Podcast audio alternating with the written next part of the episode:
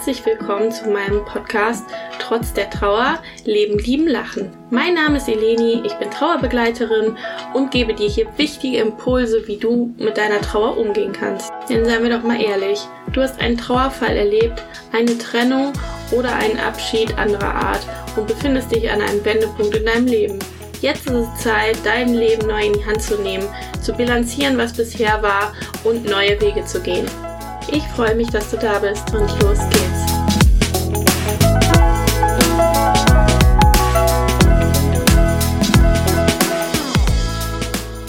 Heute spreche ich mit äh, Luise Oppermann-Riechel, die Gründerin von Celebrating Life, besonders Abschied nehmen.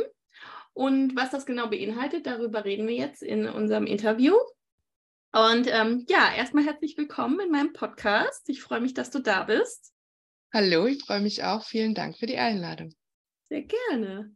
Ja, ähm, wir starten einfach äh, rein. Ähm, du hast ja, bevor wir zu diesem, ähm, ähm zu deinem Beruf kommen und was du alles Tolles ähm, für Angehörige so organisierst, wollen wir erstmal ähm, ein bisschen näher über dich erfahren, was deine Erfahrungen mit dem Thema Tod, Sterben, Trauer so für dich bedeutet, was du da für Erfahrungen gemacht hast, was dir schon in deinem Leben passiert ist und natürlich auch sehr gerne, ähm, wie du damit umgegangen bist, wenn du uns davon erzählen magst.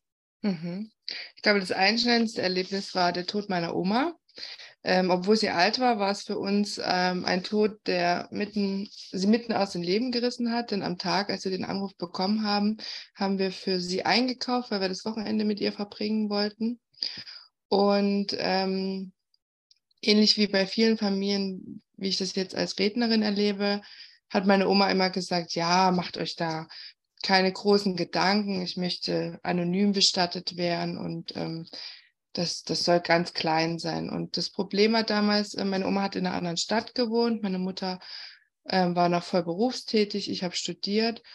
Und wir waren da also erstmal in diesem Schock und äh, dann hat alles sich so selbst organisiert. Ne? Wir waren dann erst auf der Polizeiwache, da war dann schon ähm, das Bestattungsunternehmen fest und wir waren da völlig falsch begleitet. Also unsensibel hoch 10. Ich kann mich noch genau erinnern, wir waren ähm, dann am nächsten Tag beim Bestatter und dann war da so ein Riesenraum mit den geschlossenen Sargmodellen und habe ich gesagt, ich kann da nicht reingehen.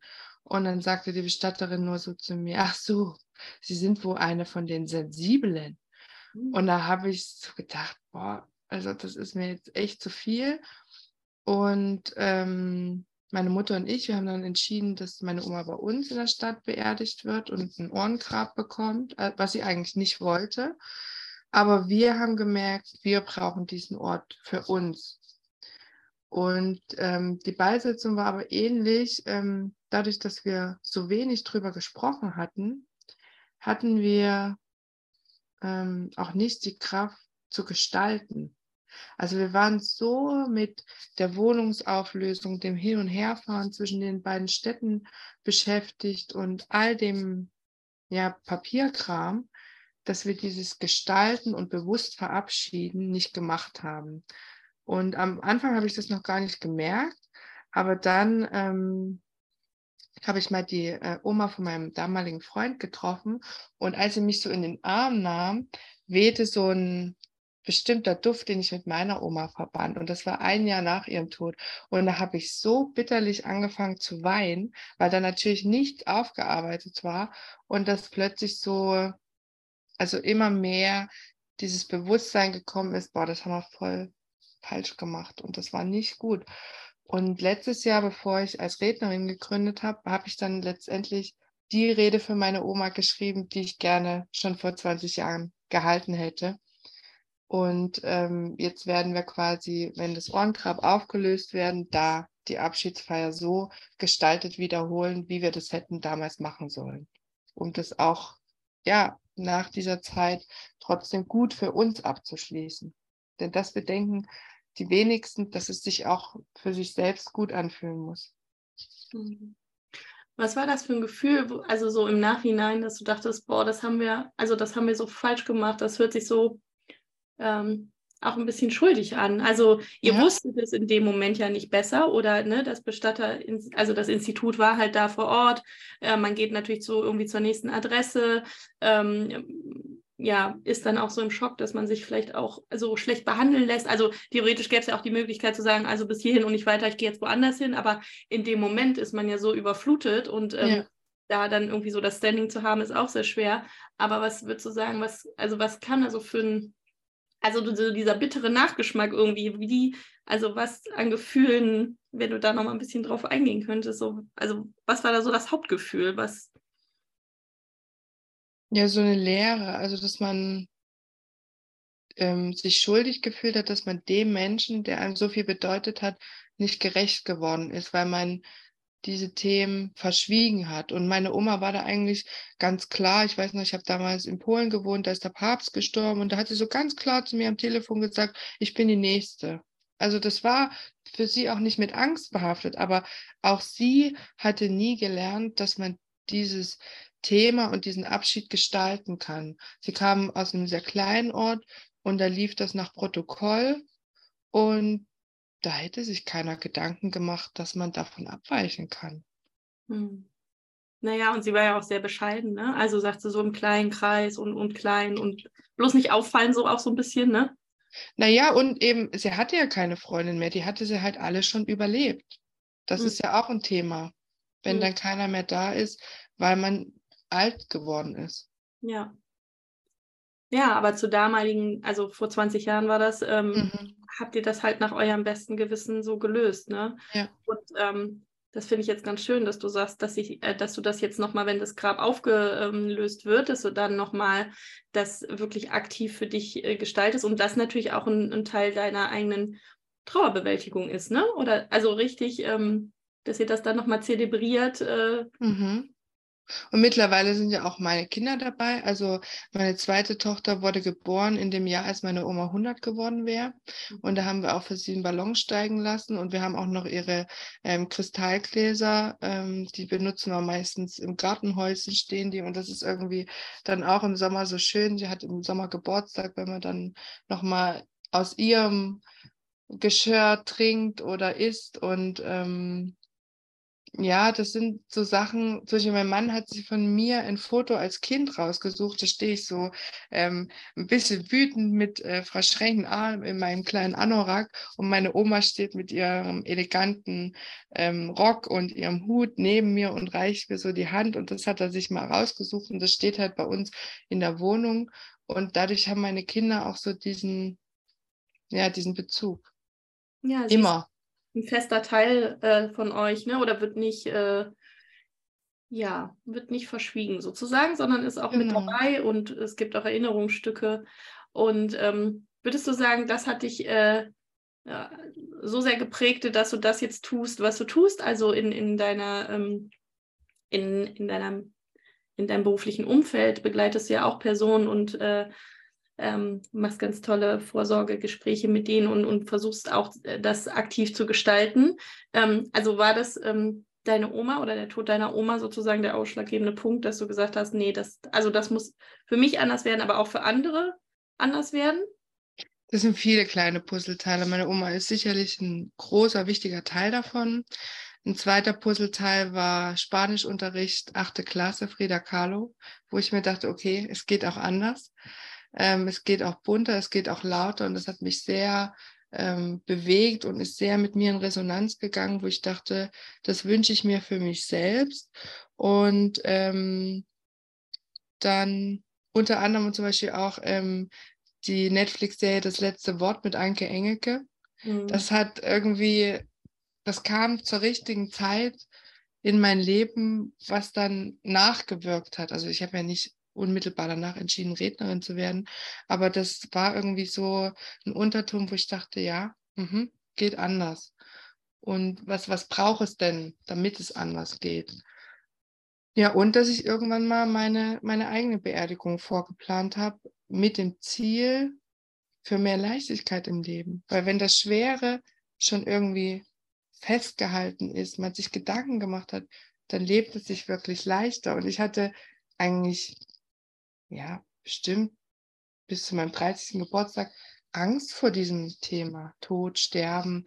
Das war für mich auch immer sehr mystisch, weil ich eben als Kind und als Jugendliche davon ferngehalten wurde. Also ich wurde nicht mitgenommen, ich wurde da auch nicht gefragt, ob ich mitkommen möchte. Und dadurch ging das Kopfkino an. Und das hat es eigentlich ja verstärkt, die Angst, die, ähm, ja, das Unbehagen. Ja, die Fantasien sind ja viel schlimmer genau. als, die Realität, ne? Genau. Ja. Also viele kleine Schritte und, und die zur richtigen Zeit, weil ich finde, und das merke ich auch jetzt, es ist kein Berufsfeld, was ähm, so alleine gut getragen werden kann. Ich finde, unsere Berufe ähm, verlangen viel Selbstfürsorge, dass man auch gut für sich positive Energie, Gedanken, Kraft tankt, um das machen zu können. Mhm. Ja, absolut. Und wie machst du das denn für dich? Ähm, mein Privatleben ist sehr ähm, lustig. Was nicht heißen soll, dass mein Berufsleben sehr traurig ist. Aber ähm, wenn ich die Wahl habe, mir Dinge anzuschauen, Dinge zu lesen, ähm, Dinge zu erleben, dann ist es meistens voller Leben und lieber lauter als leise. Mhm. Und ich ja. bin halt auch so ein Riesenfan von Erinnerung sammeln. Also ich habe zigtausend Videos von Familienausflügen, die dann zusammengeschnitten ist, weil ich eben irgendwann mal gemerkt habe, oh Gott, diese Fotoalben, das guckt ja keiner mehr an, das ist ja viel zu viel und auf dem Handy, kennst du ja selber, das wird dann zu viel. Und dann habe ich immer so kleine Filmchen gemacht und ja, die gucken wir uns dann an und freuen uns, wie schön das letzte Jahr war oder der letzte Urlaub. Hm. Ja, aber du hast dir die Erlaubnis auch, also dadurch, dass du dich damit beschäftigt hast mit der ganzen Thematik und da natürlich jetzt auch beruflich Fuß gefasst hast, ähm, wir beschäftigen uns ja ganz anders damit, ne? Und du sagtest eben so, das hat so auch so eine Leichtigkeit gebracht, sich damit mal zu beschäftigen und zu sagen, so möchte ich es gerne haben oder ähm, gibt ja auch eine Erleichterung für die Angehörigen. Also ja. die wissen dann halt, was, was sie dir für eine letzte Würde erweisen äh, dürfen. Und ähm, ja, das gibt irgendwie auch so ein, so ein leichtes, sicheres Gefühl, dass man dann auch gehen kann, wenn natürlich die Zeit ist. Das heißt ja nicht, dass wir uns jetzt wünschen, dass wir jetzt gerne sofort sterben wollen. Ganz im genau. Gegenteil. Ähm, aber das, das, ähm, ja, das macht es leicht und dadurch kannst du dein, dein anderes, also das, das, dein anderes Leben so bunt leben, ja. Ja. Also davon bin ich auch überzeugt, dass das möglich ist.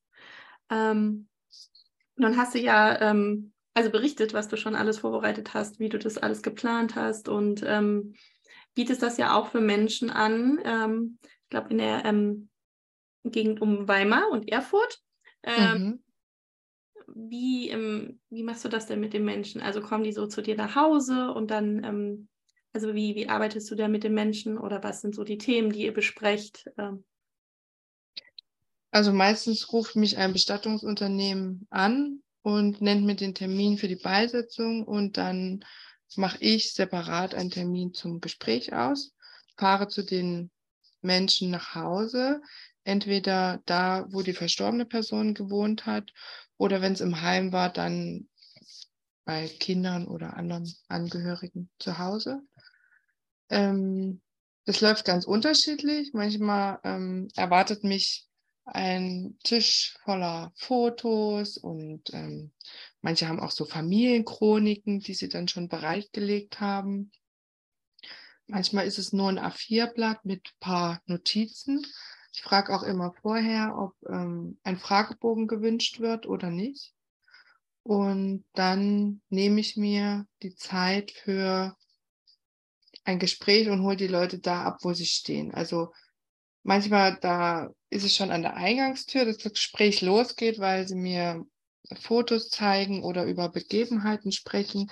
Manchmal geht es ganz leise los und wir reden erstmal über Abläufe, wie es bei der Bestattung sein wird, wie ich arbeite, dass eben jede meiner Reden mit einem weißen Blatt beginnt. Also ich habe nirgendwo eine Schublade mit fertigen äh, Zitaten oder Gedichten, sondern es ist immer bei Null. Und ähm, wir reden auch ganz ähm, speziell darüber, ob sich die Personen verabschieden konnten, weil dann merke ich, wie stehen sie der Verabschiedung gegenüber. Also war es ein großer Schock? Wie wurden sie begleitet? Oder war es, also manche sagen ja auch, es war eine Erlösung, wir konnten dabei sein, wir sind mit uns im Rein. Es war ein schöner Moment, wird manchmal sogar gesagt. Und dann ähm, geht es in die Tiefe, an die Anekdoten, an die schönen Erinnerungen. Und deshalb wird eben auch meistens laut gelacht bei solchen Gesprächen. Also deshalb Trauergespräch und ähm, Trauerrednerin, das, das fühle ich so gar nicht. Also es ist eher wirklich Lebensrede und das Angehörigengespräch, das Gespräch in Familie. Manchmal sitzen mir auch acht Leute gegenüber, die dann alle noch was zu sagen haben, kleine Erinnerungsstücke mithaben. Und natürlich bin ich auch gerne bereit, ähm, persönliche Worte im Namen der Familie zu verlesen, weil die dann sagen, das trauen wir uns nicht zu, machen Sie das bitte, weil das würden wir gerne nochmal hören. Hm. Also ist auch jede Feier unterschiedlich und, und ja. jede Rede sowieso, aber auch ja. ähm, kommt auch nochmal der Mensch dann äh, äh, ganz gut zur Geltung. Also ich kenne das so von Trauerfeiern, äh, wo man sich den Menschen, auch wenn man den nicht so gut kannte, richtig gut vorstellen kann. Das finde ich eigentlich immer einen schönen Effekt. Also bin ja selbst auch nicht so sehr kirchlich angehaucht und kann damit auch, äh, ja, also einfach nicht so viel anfangen, aber ich finde es schön, wenn es wirklich auf viel um die Person ging und um die Eigenschaften und mit den Anekdoten und so, dann ähm, ähm, ist so diese Person irgendwie auch mit im Raum. Also das ja. ist richtig schön. Und wenn dann noch Lieder gespielt werden, was so zu dem äh, passte, ähm, ja. Ja, sehr schön.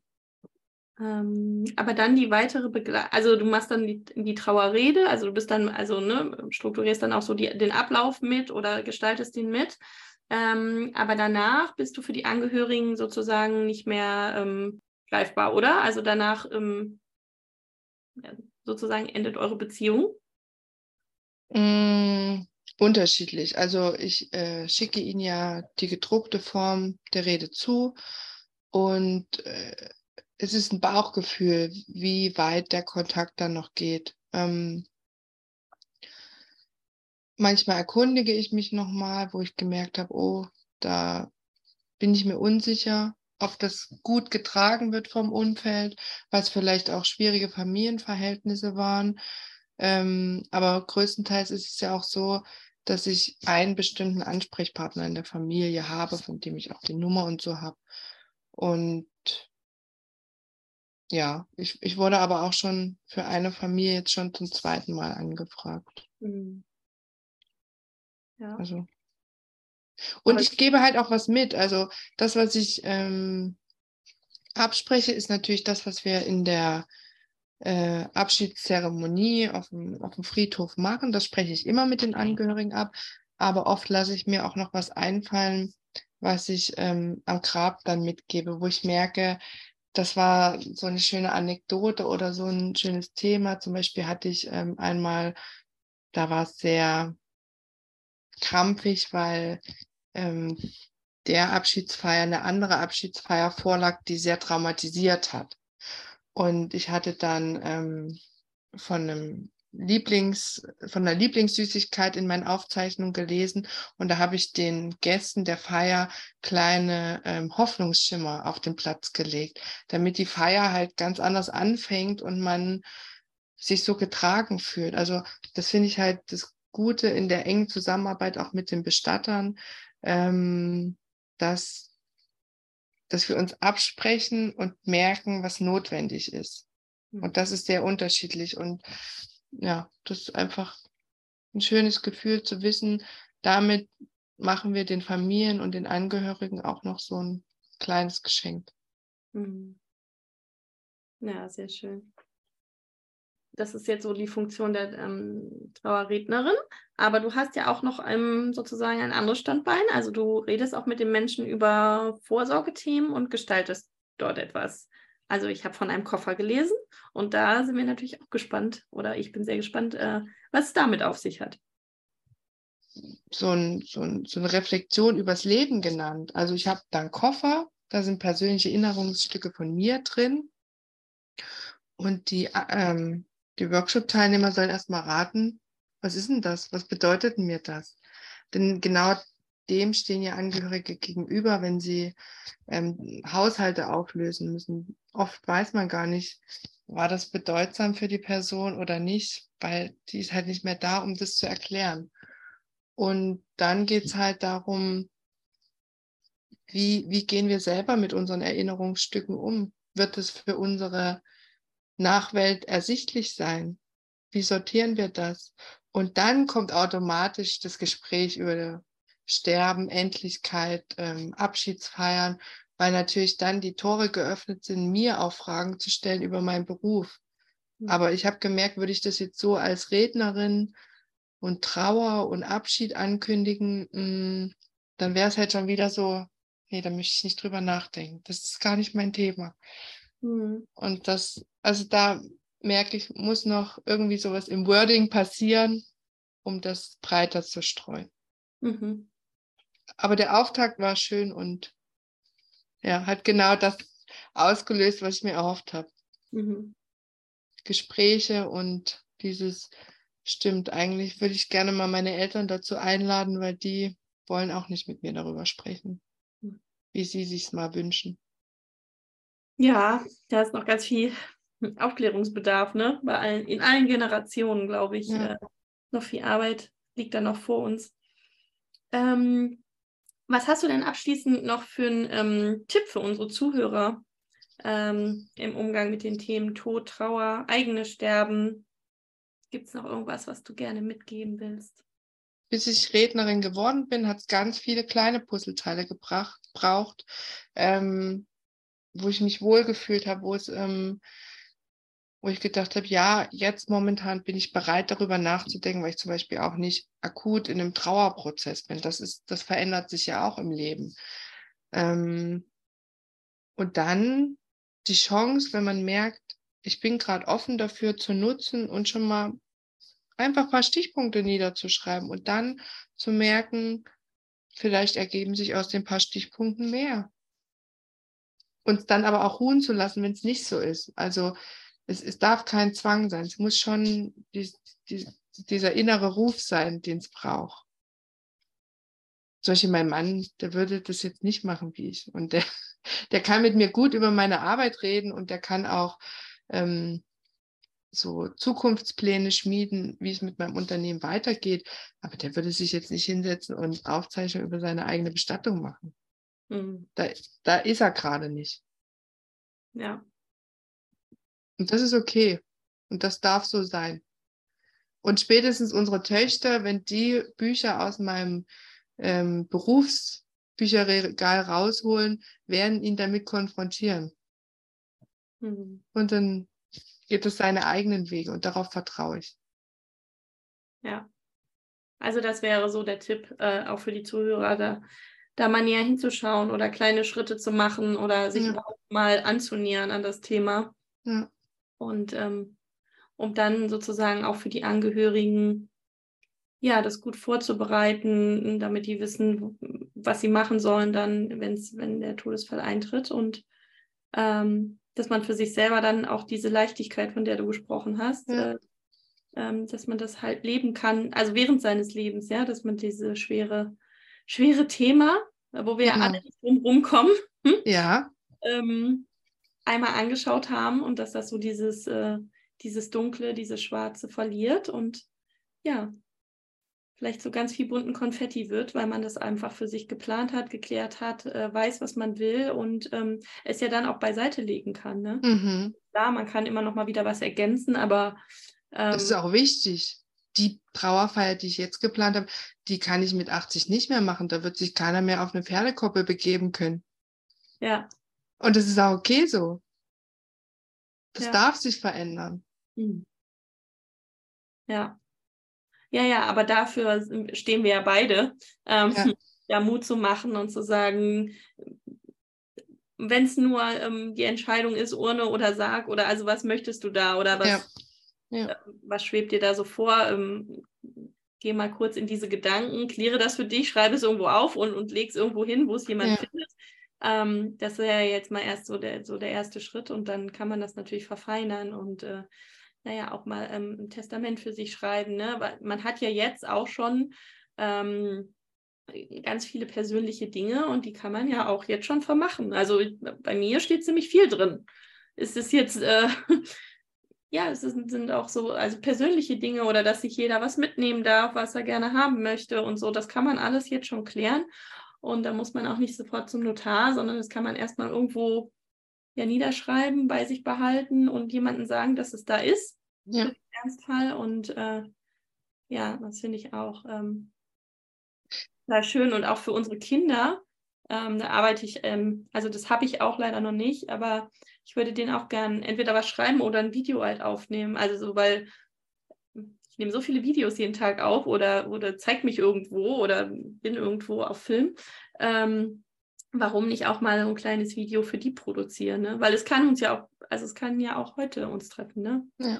Wir müssen ja nur Auto fahren oder ähm, ja, rausgehen über den Zebrastreifen und da kann es uns ja auch passieren und da äh, vorbereitet zu sein, ähm, ja, da bin ich auf jeden Fall auch auf deiner Seite, dass wir das äh, angehen äh, sollten einfach, ja.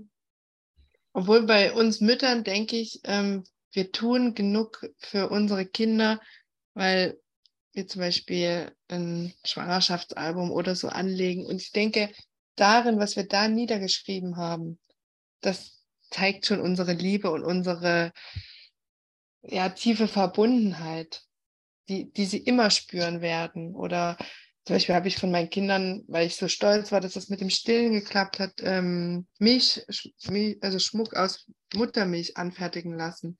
Mhm. Und das ist halt auch so was, das, ähm, ja, das sind so kleine Zeichen, auf die ich dann hoffe. Aber ich denke dann zum Beispiel, ich habe so viele Briefe von meinen Freundinnen, die würden die dann zurückkriegen mit einer schönen Botschaft. Das ist sowas zum Vorbereiten. Und ich weiß noch genau, mit 23 hat meine Freundin zu mir gesagt, das Lied soll auf meiner Beerdigung spielen. Und da konnte ich überhaupt nicht damit umgehen. Da war ich so geschockt. Und jetzt merke ich, da ich so mit dem Thema Tod umgehe, bin ich halt auch ähm, so ein, so, ein, so ein Anknüpfungspunkt für viele im Außenbereich. Also wir haben bei uns in, im Schrank nicht nur eine Vor Vorsorgevollmacht, weil einfach bekannt ist in der Familie, dass wir vordenken. Also geben uns auch andere ihre. Mhm. Weil die wissen, okay, das ist bei euch in Händen, wo, wo das vorgedacht wird und das ist okay und da kann ich mich öffnen. Und ich glaube, einfach offen zu sein, wird viele andere nach sich ziehen und das so greifbar machen. Ja, was für ein Vertrauensbeweis, ja. Ach, liebe Luise, danke dir sehr. Ich danke dir. Danke. Ich danke dir.